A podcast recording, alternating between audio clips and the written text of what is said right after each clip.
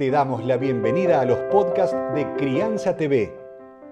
Crianza TV es un canal que tiene la misión de dar conocimiento y crear conciencia. Un medio en el cual encontrarás a especialistas y profesionales que hablan de temas desde el embarazo, parto y lactancia, como de la crianza en todas sus etapas, así como también de educación, tecnología, estética, alimentación, medio ambiente y valores te invitamos a conocer nuestra web www.crianza.tv. Seguimos en todas las redes y canal de YouTube. Somos Crianza TV. Tal vez conoces algún caso o seguramente escuchaste hablar de unas nuevas maneras que hay hoy de ser padre, fuera de lo tradicional. En este caso, hoy la licenciada Livenson nos va a hablar de gestación solidaria y nos va a contar de qué se trata. La gestación solidaria es un nuevo modo de convertirse mamá o papá.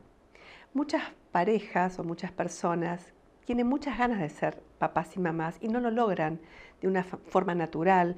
Incluso han pasado por un montón de tratamientos hasta que finalmente, por solidaridad de una persona, encuentran la manera de convertirse en padres y madres. Esto es la gestación solidaria, cuando una persona ofrece su útero para gestar a lo largo de nueve meses un embrión sin su carga genética, sino con la carga genética de un papá y una mamá que armaron ese embrioncito con el espermatozoide y el óvulo para luego transferirlo a ese útero gestante que lo albergará durante nueve meses. Esto se llama gestación solidaria. En el 40% de los casos son familiares o amigos que prestan el útero para que estas personas lleguen a ser mamás y papás. Y en otras ocasiones puede haber dinero de por medio, por eso es importante legalizarlo y tampoco banalizar el tema. Entendamos que es una opción más dentro de las nuevas paternidades y maternidades que ese bebé llega de la forma que tiene que llegar a este mundo y que quizás lo que tenemos que empezar a pensar es qué pasa con esta persona gestante, porque quienes son sus padres legales, por lo que dice la ley argentina, son los que han tenido la voluntad procreacional. ¿Qué quiere decir? Los que deciden ser papá y mamá. Pero quien pone la biología, quien pone el cuerpo, quien aloja a ese bebé, no tiene una responsabilidad legal frente a ese niño. No es su hijo biológico, si bien se gestó desde la biología. Y es un lío bárbaro que tendremos que con el tiempo ir viendo cuáles son las es el coletazo de todas estas nuevas parentalidades.